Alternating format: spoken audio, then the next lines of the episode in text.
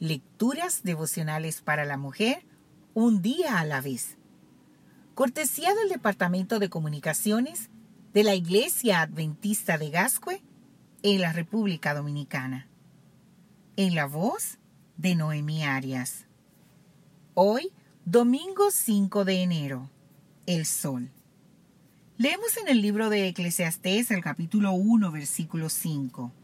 Sale el sol se oculta el sol y vuelve pronto a su lugar para volver a salir.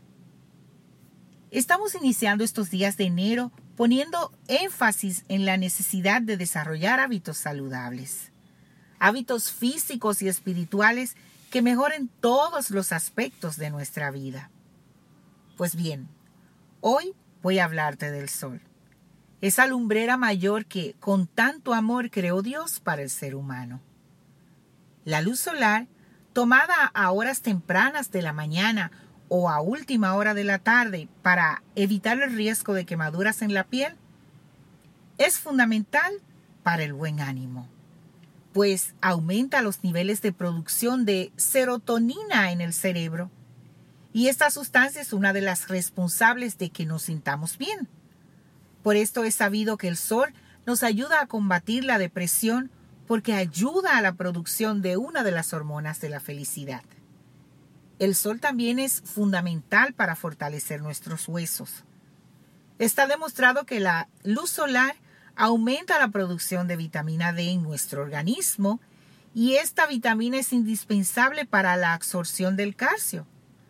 Así que tomar el sol contribuye a que tengamos huesos fuertes y a evitar la osteoporosis.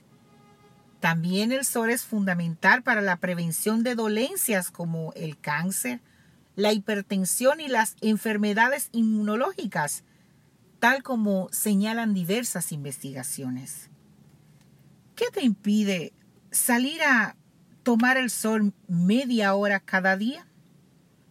Sabiendo lo fundamental que es para que estés sana y te mantengas fuerte, Creo que desarrollar este hábito debe ser una prioridad en tu agenda.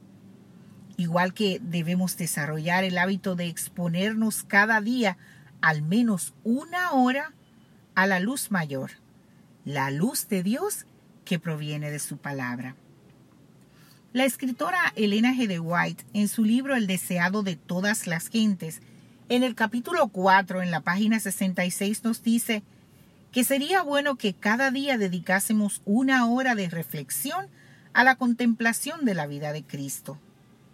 Debiéramos tomarla punto por punto y dejar que la imaginación se posesione de cada escena, especialmente de las finales.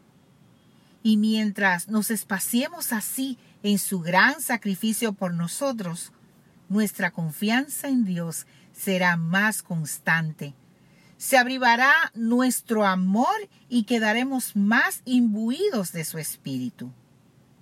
Si queremos ser salvas al fin, debemos aprender la lección de penitencia y humillación al pie de la cruz.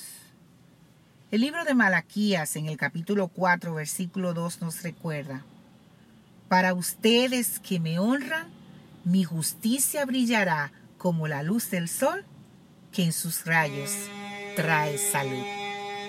Que Dios hoy te bendiga, mujer.